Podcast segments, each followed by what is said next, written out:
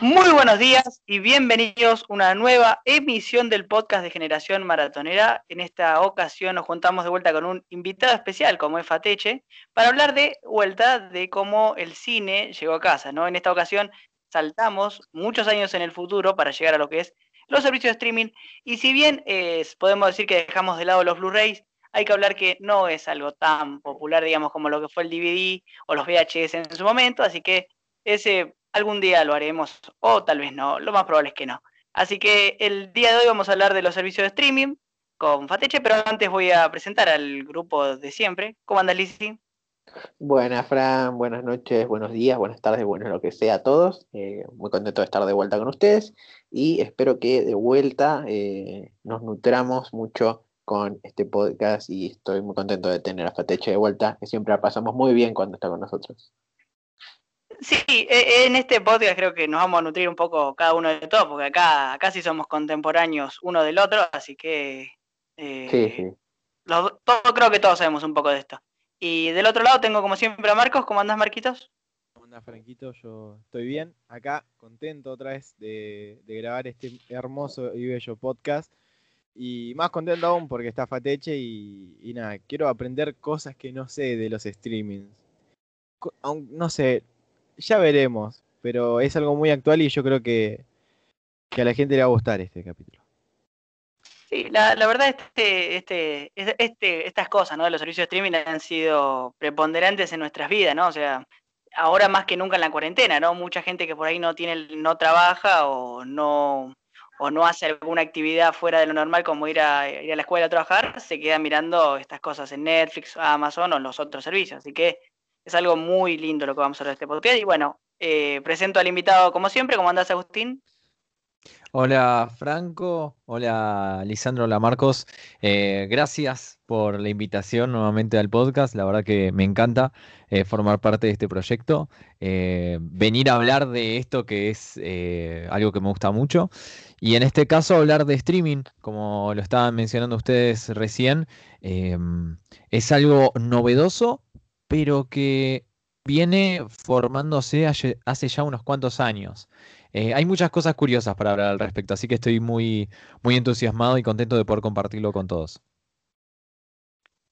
Sí, la verdad yo, yo también estoy muy contento y agradezco como siempre, te tengo un enorme cariño, igual creo como ellos, pero eh, yo también. me has dado muchas cosas a mí particularmente y a los chicos también, así que muy contento.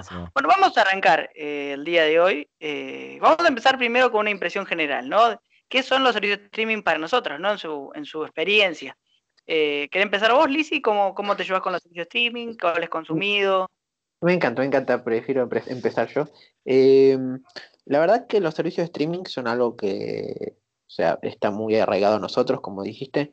Creo que desde que más o menos tenemos conciencia y vemos el cine de una manera más crítica, existen los servicios de streaming. Eh, todavía me acuerdo de las primeras publicidades de Netflix que tenían unos, unas marmotas, unos tejones, no sé qué tenía. Me queda ese recuerdo ah, eh, muy lejano. Y la verdad que yo tengo una relación bastante de amor-odio con los servicios de streaming porque claramente me gusta mucho el sentido tradicional de tener que ir al cine a poder ver una película y todo el ambiente que da cierta magia y que hoy en día claramente no se puede hacer por las razones de la cuarentena y todos los motivos de sanidad. Pero también el streaming tiene sus ventajas y es que eh, da eh, cancha a muchas producciones independientes. Netflix con todo el poder económico que tiene da eh, muchas veces oportunidades a, cosas, ideas que si no, no se podrían haber llevado a cabo. Eso no quiere decir que a veces esas ideas no sean malas, pero también nos ha dejado muchas genialidades a lo largo de estos últimos años con proyectos originales. Así que la verdad que no sé, es muy amor-odio lo que tengo con Netflix. Bueno, vos, para vos, Marcos, ¿cómo, cómo te llevas con los, con los servicios de streaming? ¿Cuál usás? ¿Hace cuánto los usás? ¿Cuál es tu relación con ellos? Y yo, hasta hace poco, el único servicio de streaming que conocía era Netflix. O sea, que conocía y que usaba más que nada porque eh, sé que existía Movistar Play y estas cosas eh, que tienen contenido exclusivo y, demás. Y he usado Netflix, tuve Telecentro Play, ¿cuenta como un servicio de streaming? Yo creo que sí. Sí. Eh, y ahora hace poco empecé con Amazon, que está muy bueno. Y la verdad que yo no soy mucho de... Es que ahora mismo no tengo mucho tiempo para pasar en servicios, pero eh, por ejemplo el año pasado era estar aburrido y prender Netflix a ver series o películas y mirar series en una sola noche. O sea, es algo que está ocupado. O sea, está bueno eso, en el sentido, vos querés mirar una serie, la miras toda en una noche, toda en una semana y cosas así. Cuando vos quieras, obvio. Ahí está la gracia. Eh, me, parece bien, o sea, ahora voy a dar mi opinión yo y después se la doy a nuestro querido invitado. Eh, para mí está, es excelente lo, que han hecho los servicios de streaming. Eh, yo creo que los servicios de streaming entran como, por decir un modo, salvavidas de la gente común, de la gente que no puede ir, pagar, ir a ver todos los días una película al cine, que es carísimo. O sea, no era tan caro como es ahora, pero en Argentina, donde la devaluación es cada vez más grande, eh, las entradas suelen ser muy caras para llevar a toda una familia entera a ver una película al cine. Entonces, eh, si bien ah, cuando vos entras a Netflix, no siempre todas sus producciones son buenas, o Amazon, o, bueno, más que nada Netflix, pero digamos, su contenido no es tan bueno como una producción que vos podés ir a ver en un cine, llega como salvavidas en lo que, por ejemplo, nos juntamos vos, yo eh, y Lizzie en una casa, en una familia, y podemos pagar entre tres un servicio y ver todo un mes eh, películas las que queramos, las que estén disponibles en realidad. Entonces me parece que es algo, me parece que es algo muy bueno. Eh, si bien, como dijo Lizzy, contrarresta a la magia del cine, porque la magia del cine y de las películas es verla en un, en un, en un, en un local, perdón, en un cine, eh, donde uno se envuelve en esa magia, las butacas, las luces apagadas, el sonido. Entonces, claro, la, pantalla, la pantalla gigante te quita eso, pero a la vez te da un cierto confort a la hora de poder elegir lo que vos quieras. Eh, pero a mí me parece excelente lo que han hecho y recomiendo siempre eh, tener servicio de streaming. Por ejemplo, yo el otro día estaba viendo que la, tarjeta Cinefam, que es una de que te daban en los cines, cuesta lo que te pueden costar dos servicios básicos como son Amazon y Netflix. Y ahí tenés mucho mayor catálogo. Pero bueno, eso depende ya de los gustos. En cuanto a vos, Agustín, ¿Cómo, ¿Cuál es tu relación con los servicios? Vos más siendo un tipo fanático de los VHS, ¿cómo, cómo es tu relación con, los servicios de streaming, no? Eh, bueno, primero que me, pareció muy interesante lo que dijeron y de ahí, de todas las cosas que dijeron ustedes, ya se me abren mil ramas para ir explorando y charlar sobre el tema. Eh, personalmente, eh, para mí, el servicio de streaming vino a revolucionar la manera de consumir mm, contenido y también no solamente fue una manera de revolucionar a la hora de cómo un usuario va a ver una película, una serie, un video, lo que sea, cómo va a consumir ese material, no solamente cambia eso, sino que los contenidos se fueron adaptando a esta manera de mostrarse, ¿no? Ah, surgieron eh, contenidos creados exclusivamente para esas plataformas. Ahora tenemos contenido que se produce y se genera específicamente para Netflix, para Amazon, ¿no? Entonces, no solamente el streaming vino para, para darnos una forma nueva de verlo, sino para consumirlo. Y esto a mí en un principio me generó como una especie de exclusividad y me sentía ajeno al streaming desde mi punto de vista, porque creía que el streaming era para gente que tenía la posibilidad de poder pagarlo y acceder a esto más fácil. Después con el tiempo fue cambiando, el streaming se fue sentando cada vez más y ahora creo que es algo fundamental para poder consumir. Eh, está buenísimo, me gusta, uso varias plataformas de streaming. Eh, y también lo que me pasa es que a veces me pasa y me encuentro con, una especie de sentimientos encontrados a la hora de tener que ver una película o una serie y decidir en qué medio lo voy a ver.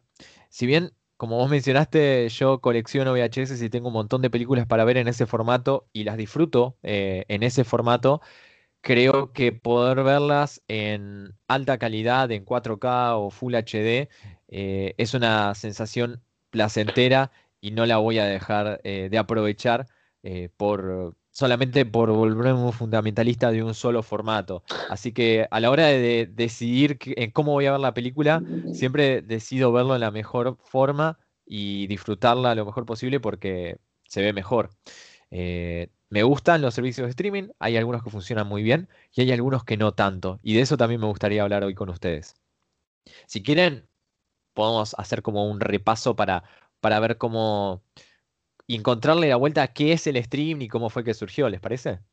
Dale, dale, dale. Dale, vamos por ahí. Dale, dale. Porque en realidad a veces está un poco la duda de qué es el streaming, ¿sí? Eh, el streaming es una tecnología que lo que nos da es la posibilidad de ver y también de, escuchar. O sea, por ejemplo, puede ser un podcast, ¿sí? Eh, un programa de radio, música, ¿no?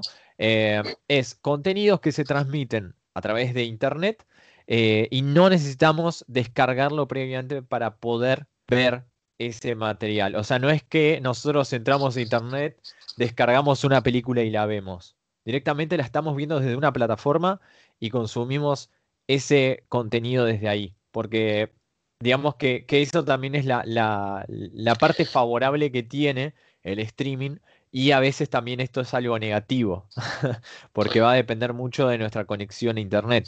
Em, a veces una de las principales quejas que hay entre los usuarios más exigentes es la calidad del streaming. No sé si alguna vez les pasó que están tratando de ver una película o una serie o un video y tenemos mala conexión y de repente lo empezamos a ver en baja calidad. ¿No les pasa eso que se traba, se empieza a ver todo pixelado? En vez de, en vez de reproducirse en 1080, la vemos a 480, por ejemplo, ¿no? En píxeles les estoy hablando.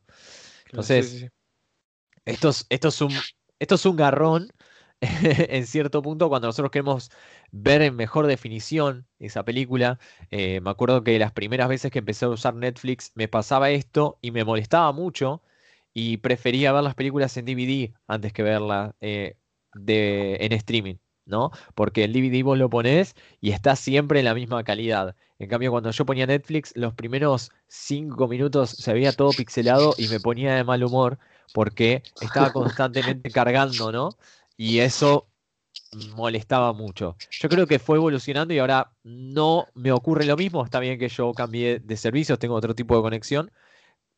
Sigue habiendo este tipo de quejas y también hay este tipo de comparación entre las grandes empresas que eh, dominan el mercado del streaming. ¿no? Recién mencionaban ustedes, por ejemplo, a Netflix, que es quizás la, empresa más grande dentro de lo que es streaming, pero hay muchas empresas poderosas. Entre esas está Amazon, donde estamos hablando de una empresa millonaria, que el dueño tiene muchísimo dinero eh, y tenemos una plataforma de streaming ahí muy fuerte, con mucho contenido contenido de calidad. Y también acá surge esta comparación entre cuál es mejor y una de las comparaciones que también surge es cuál se ve mejor. Si bien a veces es un detalle que va muy para los... para, para aquellos que van al detalle cuando estamos viendo una película, quizás yo se lo muestro a mi tía y me va a decir que los dos se ven iguales, pero si se lo muestro a alguien que quiere ponerse en detenimiento y analizar la, la película y ve la, calidad de la imagen y las compara a doble pantalla, va a empezar a notar unas diferencias. Entonces, hay análisis sobre estas plataformas y que comparan la calidad de ambos para ver cuál se ve mejor que el otro. No sé si alguna vez se pusieron a pensar en eso, pero hay gente que lo hace, ¿no? sí. Sí, sí. Eh, acá estoy, acá haciendo parte de la producción, como siempre. Eh, nada, vamos a tirar un pequeño dato. Netflix eh, o sea, Netflix tiene de las mejores calidades en cuanto a lo general, porque tiene estándar, HD, que es 1080, y Ultra HD, que sería casi un 2K por ahí. Em, y tiene más de 4.000 títulos entre series y obviamente ni, ni de onda los 4.000 títulos son buenos. Netflix tiene mucho contenido que no es... Eh, que Contenido basura. Contenido basura. Yo no, lo quería decir por la edad, pero es contenido basura, porque es así. Y nada, Amazon. ¿Cómo, cómo? Corta la bocha, así. Cortísima, cortísima. Y nada, eh, Amazon Prime tiene solamente calidad HD, pero tiene 4K en dispositivos móviles. Y tiene 1500 títulos, o sea, más de 1500 títulos. Es muy menor, pero tiene muy buena calidad los títulos. Pero hay algo que tiene, y es algo que está bastante bueno, y es del lado de la accesibilidad. Netflix tiene los subtítulos eh, normales y blancos, con idiomas y el audio, pero por ejemplo Amazon tiene eh, selección de color para los subtítulos, entonces si vas a ver una película, no sé, con muchas luces, puedes cambiar los subtítulos a un color oscuro para que no se contraste. Por ejemplo, eh, cuando, a veces pasa que hacen un enfoque al sol y los personajes están hablando y el subtítulo blanco se te, se te pierde. Eh, es una pero tiene esas cuestiones y también tiene para ampliar el tamaño de los subtítulos, por ejemplo. Son pequeñas cosas que quizá para, no sé, para un público mayor o un público con poca visión, como yo, eh, vienen bien. claro, claro. Eh, o sea, ambos, vamos a hablar mayor, mayoritariamente de estos, de estos dos servicios porque son como los más conocidos y los que más se consumen, porque también existen los de HBO, ahora está introduciéndose en el mercado Disney Plus, pero bueno, son un poco aparte. Eh, yo creo que algo que tiene Netflix que debería de tener Amazon es el hecho de, de o sea, Netflix no tiene tanta personalización en cuanto a la selección, a la película o a la serie que estás mirando, a comparación de Amazon. Pero sí tiene eh, algo que está muy bueno, que son los perfiles, que te recomienda cosas según lo que, lo que mirás en cada perfil diferente. Y cosa que es como que Amazon está como muy bien, pero sigue bastante en desarrollo, creo yo. Pasa que lo que vos te referías es la interfaz, es decir, la mejor interfaz. la tiene Netflix. Sí sí, sí, eh, el mejor diseño de interfaz eh, claramente lo, tiene Netflix en ese sentido. Es, incluso una de las quejas, perdón que te interrumpí Franco, pero es una de las, de las principales quejas a veces de los usuarios y a la hora de comparar entre Amazon y Netflix, Netflix en ese sentido es, es superior. en estadística, ¿no? No, no, no, sí, eh, yo coincido muy, muy, muy claramente, ¿no? O sea, en cuanto a interfaz, Netflix gana seguro. Amazon recién ahora, o sea, año 2020, está poniendo el tema de los perfiles separados eh, y la personalización. Y a ver, eh, para, como decía Lizy, para un público de, una gente mayor, eh, de abuelos o de padres, más mm. de 40, que no están tan ligados a la, a, la internet, a usar cosas, usar Amazon es más difícil. El buscador es cualquier, mucho más de encontrarlo. no, no, tiene las mismas cosas, pero, pero bueno, eh, vamos a continuar con el punto que habías dejado, que estabas hablando del, streaming, que me, parecía bastante interesante. No sé dónde te habías quedado. Bien, eh, algo más para aportar respecto a eso que, estaban diciendo antes de, continuar con lo otro. Em, por ejemplo, bueno, hay gente que dice que Amazon tiene buen contenido, pero le, parece, le resulta complicada o se pierde en esa interfaz de Amazon. Y sí tiene de interesante, por ejemplo, es que en el momento de pausar una escena en, la serie o la película que estás viendo, pones pausa y esa plataforma te brinda información, por ejemplo, la banda sonora que, está, que estás escuchando en ese momento y te aporta información, cosa que Netflix no tiene. Entonces, ese es un plus que a los, a los fanáticos les gusta porque adquieren más información y en el momento de que vos no estás viendo nada, ellos constantemente te están brindando algo más. Me parece algo que parece muy sutil, pero esos detalles son los que hacen que también el usuario eh, elija eh, seguir contratando ese servicio, ¿no? Em, bueno, volviendo a lo que es también los servicios de streaming, eh, Marcos mencionaba también a HBO, que no lo podemos dejar pasar por alto, que también ofreció series exclusivas y también esto a la hora de ofrecer un servicio exclusivo, decir yo quiero ver esta serie o quiero ver esta película, solamente está en HBO, entonces eso te obliga a tener que contratar ese servicio. Ahora se, se sumó Disney Plus eh, con más contenido que por ahora recién está empezando. Muchos eh, están, a veces hay personas que deciden que, comprar Disney porque es Disney y tiene un buen nombre, pero la realidad es que todavía no tiene la cantidad suficiente de títulos como para decir, bueno, me voy a ir por Disney Plus. Está empezando a sumar contenido, yo creo que todavía falta que se asiente más en la plataforma. Es Disney, lo va a conseguir muy bien, es una empresa con, con mucha experiencia eh, y, con mucho capital, obviamente, para poder seguir creciendo. Eh, otra de las empresas que suena igual a Disney, eh, que es Movistar Plus. Movistar también ofrece un servicio de, streaming. acá hay a veces un poco de, de diferencia con los usuarios porque ofrece servicios, podemos consumir series y películas acá, pero está mucho más limitado y eh, lo que tiene Movistar es que mientras mejor servicio contrates y tengas todos los paquetes comprados, ahí vas a poder consumir todo. Eh, no solamente la empresa es de comunicación, eh, contratar el servicio de, comunicación, sino también el de streaming y comprar todos los paquetes para poder consumir todas las series y las películas que están ahí. Entonces esto a veces también termina siendo muy costoso y es una de las opciones por las cuales los usuarios deciden no contratar Movistar Plus, por ejemplo. Esto que les estoy diciendo no lo invento yo, sino que son cosas que fui leyendo sobre estas plataformas, ¿no? Eh, y otra que me resultó muy curiosa, que es de España, que es Filmin, eh, ofrece un buen servicio y tiene buena calidad de, streaming, que también es, eso lo, volvió como muy importante a la hora de posicionarse en el mercado. Eh, Filmin está bien posicionada también. Otra que no quería dejar pasar por alto, que ya acá es más un gusto personal, que es Qubit. No sé si. No, no, sé si se conoce tanto quizás como, como debería, pero está Qubit que. Yo no, mm. Yo creo que no, casi nadie la conoce, pero conozco del, material que brinda y es, y es bueno. Eh, está en inglés, pero para la gente que sabe inglés y puede acceder es muy bueno el contenido. Sí, eh, no, ojo que está, está traducido la, web, o sea, van a encontrarlo en, español. Van a, no sé si las películas las van a conseguir eh, dobladas, a, eso a eso puede ser.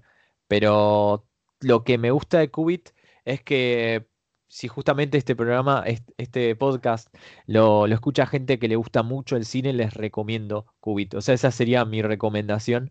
Eh, a, la, hora de, elegir un streaming, si es gente que está estudiando cine o que le gusta mucho el cine y quiere consumir eh, obras clásicas, en Qubit hay mucho de eso. Me parece una, plataforma muy interesante en ese sentido. No está al nivel de, de Netflix con la interfaz, eh, no recuerdo ahora bien cuánto está el precio de esa plataforma, pero me gusta la selección y el catálogo de películas que ofrece. En ese sentido es superior a Netflix. Podemos ver cine clásico, cine de autor, conseguimos muchísimo ahí y vale la pena. O sea, si les gusta el cine clásico, Qubit es una plataforma ideal para poder verlo.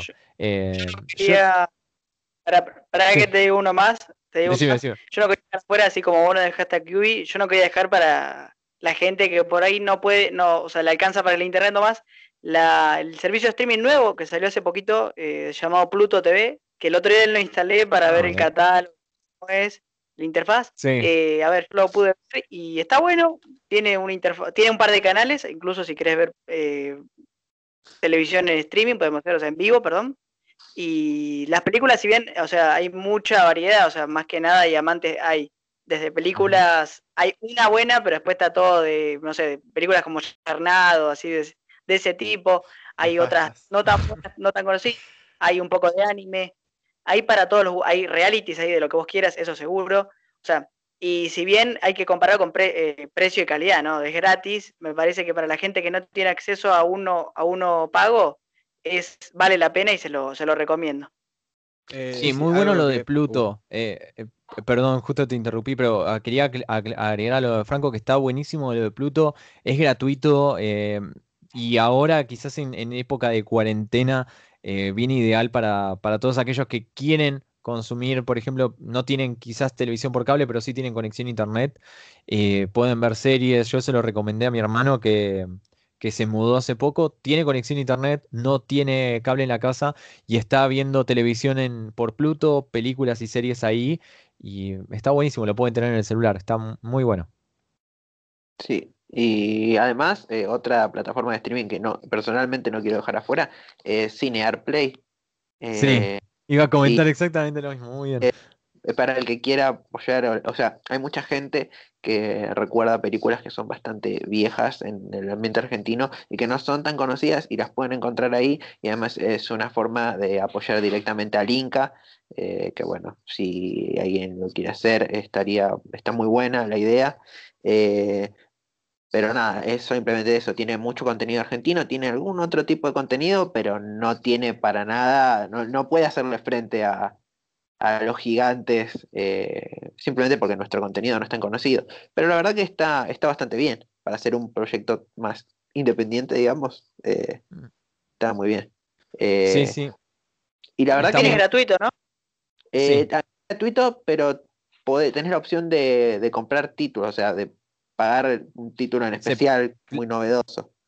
Claro, tiene, tiene la opción de alquiler, por ejemplo, como es YouTube, eh, ¿no? Que tienen en. YouTube les aparecen películas para alquilar. Bueno, acá en Cinear es lo mismo. Los precios de alquiler son bajos, realmente son muy bajos y valen la pena. Em, y es muy interesante lo que pueden encontrar en Cinear. Muy bien la, también la recomendación de, de Lisandro, que a mí me gusta, yo tengo cuenta en Cinear.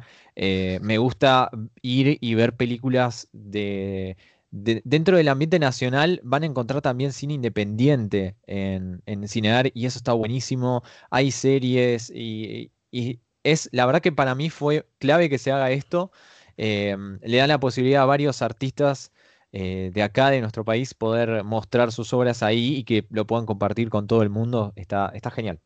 Eh, y incluso he visto varios colegas acá con películas que han pasado por festivales, que han sido premiadas en, varios puntos de, todo el mundo y capaz que acá no se conocen tanto, sino no tienen tanta difusión y nadie se entera, ¿no?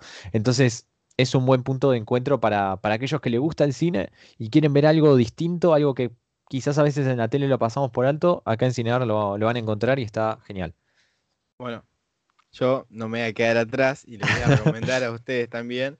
Más que nada para la gente que le guste el anime, existe Crunchyroll, que es como la plataforma de streaming eh, más recomendada en cuanto a, a el anime. O sea, había que nombrarla. No me podía quedar sin nombrar una plataforma, ¿entendés? Y Crunchyroll bien, bien. Es, es algo que, eh, que está bueno. Yo lo he usado muy poco porque en mi momento cuando miraba anime, pero está muy bueno. Y es barato, y es barato también. Es barato, Eh, es verdad. Aparte lo eh, puedes tener en la Play en todos lados. ¿Se puede utilizar gratuito o no? Tiene que ser sí o sí pago, no me acuerdo. Se puede Mm, utilizar gratuito, pero tenés publicidad, bastante publicidad, pero se puede usar gratuito. Y tenés una, demo- una demora como salen semanalmente los episodios, eh, vos no puedes ver el episodio que salió la última semana hasta que se estrene el otro. O sea, Claro. vas un episodio atrasado, digamos. Bueno, pero- Me- como, como todas las plataformas tenés Eh, pruebas gratuitas. El otro día, el otro día, creo que Fateche lo debe saber seguramente, leía eh, por ahí que en el año 2000 Netflix se ofreció, o sea, a ser comprado por Blockbuster, pero por eh, 200 millones de dólares o algo así le había ofrecido, para que, o sea, esa era la suma para Mm. comprar Netflix. Ah, Y- sí, sí, quería hablar de eso. Y Blockbuster bueno. se- eh, pensando que era muy caro, y bueno, no, o sea, como la Es- no inversión en, un producto futurista lo terminó condenando, ¿no? Porque queda uno solo en el mundo y que ya nadie va a visitarlo. Se convirtió también eh, el último blockbuster en un museo de los 90. O sea, vos podés alquilar y quedarte dormido ahí. Eh, es algo totalmente loco, ¿no? Lo que pasó porque eh, cómo sí, los es- caen por no invertir. Es muy interesante la historia de, de Netflix del origen. Uno, uno tiene a Netflix como una empresa actual de, de esta era, digamos, de esta época, pero Claro. Netflix tiene muchos años, o sea, ya viene de los años 90 Netflix. em, se fundó el 29 de agosto de 1997 Netflix. Y la historia de cómo surgió Netflix fue justamente gracias a Blockbuster.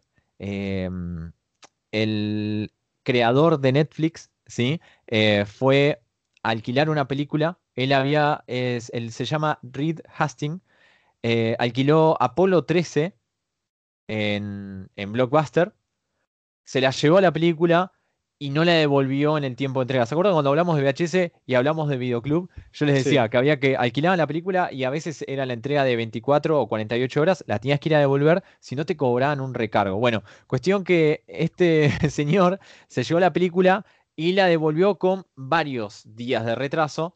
Entonces, cuando la fue a devolver a Blockbuster, le querían cobrar un reintegro, o sea, la, la penalización por devolverla tarde, que era mucha plata, eh, eran 40 dólares por alquilar una película, era prácticamente como comprársela. Entonces, nada, eso le molestó mucho a él, le pareció como algo de qué, qué- qué tan malo puede ser devolver tarde una película, qué mal servicio. O sea, si uno, uno tiene que andar dependiente del videoclub. Entonces fue acá cuando él se planteó la idea de ofrecer un servicio donde uno no tiene que pagar extra por devolver tarde la película. Eso era en un principio Netflix. Ya había incluso, eh, estaba, existía la página web de Netflix donde vos podías ingresar en la página, alquilar la película y la recibías. O sea, recibías el VHS en tu casa, te la podían enviar por correo, veías la película y después la devolvías por correo cuando vos querías. No funcionaba del todo bien la página en ese momento, o sea, no era un éxito, pero digamos que Netflix surgió así. En un comienzo era de esa manera como, como existía Netflix y era únicamente en Estados Unidos. Después empezó a crecer y explotó con el servicio de streaming, que en un principio también a la gente le parecía medio absurdo eso, el streaming, ¿no?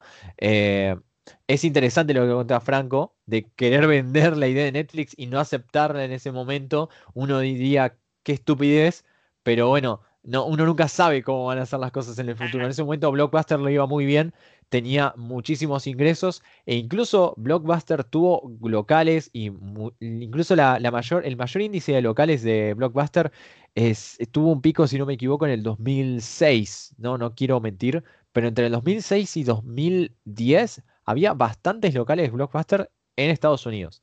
Es ahí donde está el censo oficial. Es muy interesante todo eso. Entonces, eh, Blockbuster estuvo funcionando bien, empezó a cambiar sus políticas cuando se empezó a ver amenazado por el avance tecnológico y también eh, los servicios que se están ofreciendo por, de streaming. Eh, esto empezó a, dejar cada vez más en el olvido al Blockbuster y bueno, actualmente hay un solo local, es verdad lo que decía Franco, que está como un punto turístico. O sea, eh, hay mucha gente que viaja para allá para conocerlo porque es el último que quedó y es un punto nostálgico en el mundo que, a todos les gusta revivir. Pero a mí, a mí lo, que me, lo que me surge con todo esto y que ustedes estaban mencionando, los lugares eh, donde ven las películas. Porque recién estábamos hablando de ver la película en el cine, de verla en la tele, de verla en la computadora, de verlo en el celular. Entonces, yo creo que a veces el streaming está bueno pero también a veces ver una película del celular. Eh, para algunas personas es un pecado y para otras personas ver una película del celular es algo re normal. ¿Ustedes qué opinan de eso? Yo le quiero hacer esa pregunta. A ver qué me pueden decir al respecto. ¿Usted, ¿Está mal ver una película en celular o no pasa nada? Es lo mismo. A ver, arranco yo. Eh, para mí, sí. O sea, he visto películas me he visto forzado a mirar películas en el teléfono por, por cuestiones de, no poder eh, tener a, disponibilidad una, una, computadora o algo así, pero eh, prefiero mil veces, mil veces mirarlo en una tele o en una compu o lo que sea, porque o sea, es como muy, incómodo. O sea, no, no le veo mucha gracia pierde como su esencia, la, la, la, esencia que tiene Netflix, del hecho de verlo en tu televisión o en tu computadora. A mí no me gusta. eh, mira, yo te voy a ser sincero, eh, no tengo nada en contra de las personas que miren una película en el celular, o sea, mientras se nutran y puedan ver las películas y, Obviamente. miren cosas que están bien, me encanta. Pero eh, yo no puedo, o sea, yo personalmente no, no, consumo eh, streaming en el celular, más que nada por un tema de visión. Eh, de vuelta. ¿Y el celular? sí, no, no, me cuesta mucho, me cansa la vista y la verdad que tampoco cumple con lo que yo pido de, de, una potencia de audio, de verlo en la tele, verlo en una pantalla del cine, tiene un audio específico, tiene, o sea, yo no puedo eh, apagar las luces de, mi living, por ejemplo, en el teléfono y pegarme el teléfono a la cara. Eh, no, no es lo mismo que apagar. En cuanto a mí, yo creo que em, eso es eh. una de las ventajas del streaming, ¿no? Es decir, si bien no, a ver, yo hasta incluso estoy a favor de ver películas en el teléfono, porque hay gente que no puede acceder a televisiones y la ventaja del streaming es como decimos, lo podemos ver en cualquier lado. O sea, no necesariamente lo tenemos que ver en una pantalla gigante, en una tablet, en una notebook o en el cine. Ese es el, sentido del streaming, es poder verlo en cualquier lado. Y hay veces en los que uno no puede buscar, eh, no sé, una tele para verlo y lo ve por el teléfono. Y también, eh, pero después también juega la función de qué película estás viendo, ¿no? Porque si yo estoy viendo Yarnado, o cualquier serie, cualquier serie mala o película que no es específicamente que vos tenés, podés prestar atención a la película, por ejemplo, en el capítulo anterior hablamos de las películas, por ejemplo, eh, El Día de tu Muerte, Feliz Día de tu Muerte 2.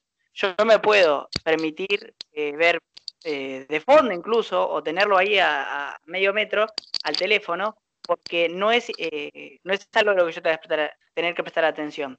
Si es, no sé, Casino, Forrest Gump, Pulp Fiction, cualquiera de esas obras, sí, me gustaría verla en una pantalla grande para poder verla y estar atento a los detalles. Pero estoy, estoy de acuerdo y creo que es una ventaja de ver películas en el celular. Y ahora, ahora te dejo, eh, Agus, y para mí ya como para ir cerrando también, eh, ¿cuáles serían las desventajas ¿no? del servicio de streaming para ustedes? ¿Cuáles son esas desventajas? Pero mm, vos qué pensás de la gente que ve películas en celulares?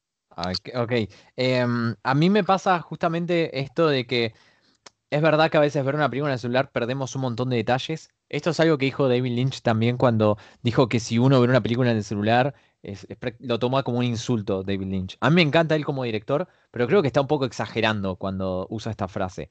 Em, yo creo que cada uno tiene derecho a ver la película donde quiera, eh, porque es así, las formas van cambiando y uno puede consumir el contenido donde uno quiere. Yo obviamente prefiero verlo en una pantalla grande para poder apreciar mejor los detalles. Eh, yo tuve, por ejemplo, cuando se hacen restrenos de película, en su momento, por ejemplo, cuando se hizo el restreno de La Naranja Mecánica, la fui a ver al cine. Eran, creo que eran 10 personas en la sala, no había prácticamente nadie, pero yo la fui a ver porque es una película que me encanta y la quería disfrutar en una pantalla grande para poder revivirla con el sonido del cine, con la pantalla del cine y disfrutar al máximo esa experiencia. Así que para mí es mejor ver una pantalla más grande, pero sí, he cometido ese pecado también de ver películas en el celular y no considero que sea algo tan grave em, hacer eso. Obviamente, si tenemos la posibilidad, lo vemos en una pantalla mayor, pero es cierto que ahora todos tenemos un celular, es mucho más rápido acceder ahí, lo podemos ver en el momento y es, es otra forma de consumir contenido, así que no lo veo grave. Em, ¿Cuál era la otra pregunta que me, que me habías dicho? No sé si me habías preguntado algo más para tema de cerrar, ¿no? Como que siempre decíamos las ventajas y las desventajas. ¿Cuál sería para vos y para los chicos, ¿no? También las desventajas del streaming, ¿no? Porque, mm. o sea, si bien tiene puntos positivos que ya enmarcamos, como precio, disponibilidad a la hora de ver las películas, que nos podemos juntar entre varios y ver la, la misma película, ¿cuáles serían las, las, desventajas para vos? Y también te lo pregunto en particular a vos, porque creo que vos sos de los tres el que más consumió de, los tres, desde DVD, desde VHS y un poco Blu-ray. Bueno, yo creo que tiene ventajas y desventajas. Una de las desventajas es eh, también estas ganas de querer salir de casa para consumir eh, contenido. Eh, pero esto ya es algo que se viene experimentando desde que empezaron a aparecer los videoclubs. Yo no le echaría la culpa directamente al streaming. Sí creo que el streaming lo popularizó y nos da la posibilidad a cualquiera de poder consumir una película desde nuestra casa. Eh, decir, no, no voy a ir al cine a ver esta película, total la puedo ver tranqui en casa y ya fue, no voy a gastar plata en el cine, lo veo en Netflix y listo. También lo que sucede, y es otra cosa que veo que me molesta, o sea, que me molesta en el sentido de que hay personas que quieren ver contenido, pero deciden no verlo porque no está en la plataforma que ellos contrataron. Por ejemplo, Hay gente que vos le decís, mira tal película y te dice, ¿está en Netflix? Y le decís que no y decide no verla por más de haber mostrado interés en verla, decide no verla porque no está en Netflix. Tiene la posibilidad de poder verla en otro sitio, pero dicen, no, no, si no está en Netflix, no me interesa esa serie, no me interesa esa película. Entonces, creo que estas son las cosas negativas, también nos da esa comodidad que nos generan los servicios de streaming. Eh, pero como positivo, puedo decir que eh, los streaming le dieron la posibilidad a tanto las grandes empresas, que eso en realidad es como que siempre van a tener muchas ganancias, pero sí a los productores más chicos, al cine independiente, y no la posibilidad de poder aparecer en una plataforma de streaming y que ese contenido sea consumido por personas que no gastarían dinero en ir a ver esa película al cine o no gastarían dinero en comprar ese DVD o ese VHS si hubiese salido.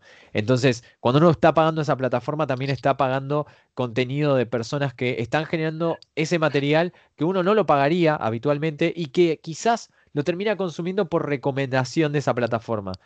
Por ejemplo, eh, podemos estar viendo un documental sobre una ciudad de acá de Buenos Aires, le estoy dando un ejemplo eh, inventado, ¿no? Pero quizás me veo un documental de Mar del Plata, que yo no iría a ver ese documental al, al, cine, pero me lo encuentro en Netflix, que lo hizo un director independiente al documental de Mar del Plata y de repente lo consumo. Entonces, yo creo que eso es algo positivo y al mismo tiempo eh, evitamos, yo creo que con el streaming también se quita un poco la, piratería del curso, ¿no? No veo tanto ahora esa moda de, tener que descargar películas o de tener que comprar el DVD trucho, que era lo que hablábamos el, el podcast pasado. Creo que el streaming también vino para eso, como para eh, monopolizar un poco el contenido y que tengamos la posibilidad de acceder ahí cuando queremos y en el momento que, queramos y en cualquier situación y en cualquier dispositivo. Así que tiene eso como positivo para mí. Para vos, Lizzy, ¿cuáles serían eh, estas ventajas y desventajas de los servicios de streaming? Pero más que nada enfocado a, las desventajas, no, porque ya las ventajas ya, las repasamos. Sí, sí, no, mira, la verdad que eh, quizá yo soy un, poco más fundamentalista, eh, tristemente, pero yo creo que el, servicio de streaming, eh, como hace mucho afán de, bueno, puedo estar en casa por lo que quiera, cuando yo quiera, pero eh, obviamente como un montón de cosas, eh, fomenta mucho el, sedentarismo y no es que yo sea una persona sumamente activa, pero fomenta más el sedentarismo y, y, también te hace perder increíblemente la noción del tiempo. Es algo que creo que mucha gente no se da cuenta. Vos estás viendo una serie y a veces sí te das cuenta, pero a veces te ves una serie entera y empezás, no sé, a, las 11 de la mañana y se te hicieron las 11 de la noche y te viste 12 eh, capítulos de una hora cada uno y perdiste la noción del tiempo y por ahí se te escapa un fin de semana. O sea, eh, y es algo con lo que hay que tener cuidado. Eh, sí estoy de acuerdo con lo que dijo Fateche de em, que da mucha posibilidad a, producciones independientes, producciones que ni siquiera podrían tener el presupuesto para, para crearse o para triunfar si no fuera por el apoyo de la plataforma. Es un arma de doble filo en muchas cosas y algo que sí está muy bueno, que está pasando ahora, es que Netflix durante mucho tiempo tuvo una suerte de monopolio, de falso monopolio, eh, más que nada dado por la fama. Eh, ¿Cómo? que acá en Argentina tuvo ese monopolio, digamos, porque no teníamos tantos servicios disponibles. Claro, es como, además, es, Netflix es el top uno en popularidad, eh, te estalla a, flashes de, bueno, mira esto, esto es tendencia, top 10 de los más vistos, eh, mírate esto, te recomiendo esto, si viste esto te va a gustar esto. Es como que todo el tiempo te flashea con contenido y te impulsa a ver cosas. Eh, pero bueno, acá sufrimos esa suerte de monopolio y ahora se está empezando a oligopolizar con la llegada de Amazon Prime, con la próxima llegada de Disney Plus, eh, mismamente lo que dijo Marcos, Crunchyroll, que es un streaming de anime, tiene a Funimation como competencia, y eso va a incentivar mucho más eh, la producción de proyectos independientes y, y, propios de la plataforma para tratar de competir contra las otras. Así que en el sentido de crear nuevos productos, ahí le podemos encontrar otras ventajas. Eh, la verdad que como todo tiene su lado positivo y su lado negativo y no hay que juzgarlo mucho por ninguno de los dos. Eh, así como el cine tiene sus desventajas, eh, la verdad que hoy en día nos presta muchas ventajas, sobre todo por lo que dijimos en este estado de, encierro que estamos viviendo. las plataformas de streaming tienen demasiadas ventajas. Yo creo que las desventajas, volvamos a, lo que estaba diciendo antes, eh, una de las desventajas que, nombró Fateche así muy por encima es el hecho de el, hecho de estar ligado a, o sea, vos pagas un, eh, eh, tal, entre, tal plataforma y estás ligado a ver contenido que suben a esa plataforma. yo creo que esa es una como, no sé si una desventaja, pero es como algo medio feo. El, el hecho de vos te estar pagando algo y que capaz que, no sé, querés ver una serie y está en Amazon Prime, tenés que pagar otro servicio. Querés ver, eh, no sé, eh, una serie que está solamente en HBO, tenés que pagar otro servicio más. Y capaz que si sos, eh, o sea, una de las desventajas del streaming sería eso, el hecho de que, que tengan su propia exclusividad. Es una desventaja y una ventaja. Porque capaz que justo la pegaste y la serie que querés ver está en Netflix, perfecto pero vos sos consumidor de Netflix y querés ver una serie de Amazon, tenés que pagar Amazon, querés ver una cosa, tenés que pagar el otro, y así sucesivamente. O sea, es que muchas desventajas no tiene, o sea, estás, en sentido a calidad está ligado a tu, a tu internet, es algo que depende más que nada de vos y, lo que puedas contratar y, cosas así, no, no tiene muchas cosas malas, por así decirlo. Mira, para mí lo, que vos dijiste no, no, es, no, es, de ventaja para mí, o sea, es el, es, son los servicios de streaming, o sea, es la lógica del servicio de streaming.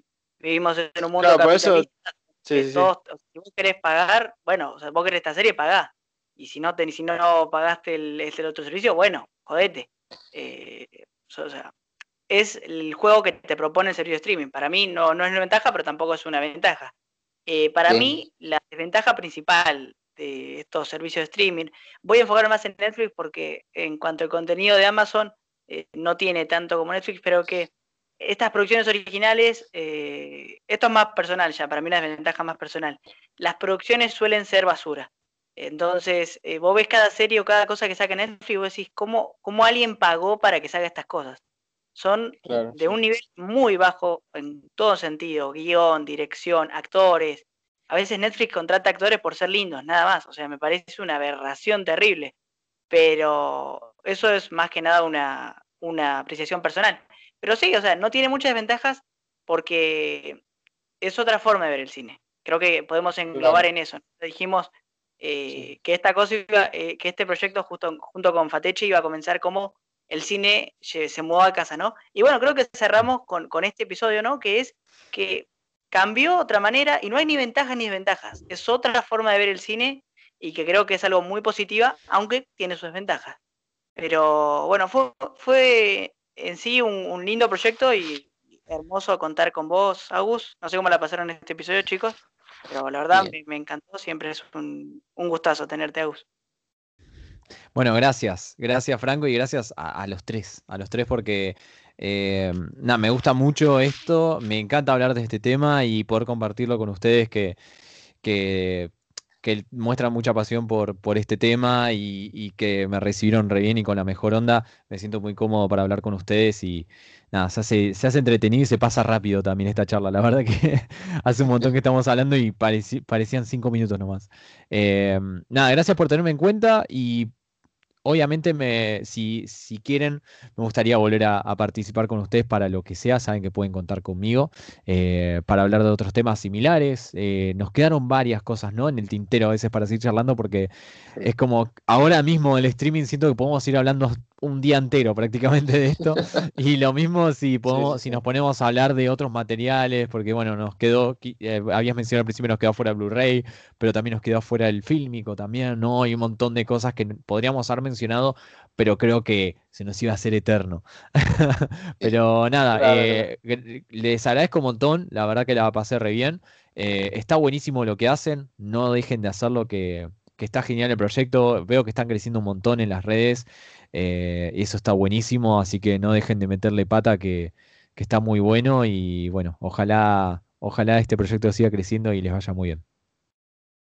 Mensaje, gracias Fateche, crack, no te preocupes, siempre voy a, voy a tener una opinión o algo para meterte en algún lado, porque sos, vos sos muy crack y vos lo sabes. Gracias. Eh, finales, chicos, para antes de despedirnos.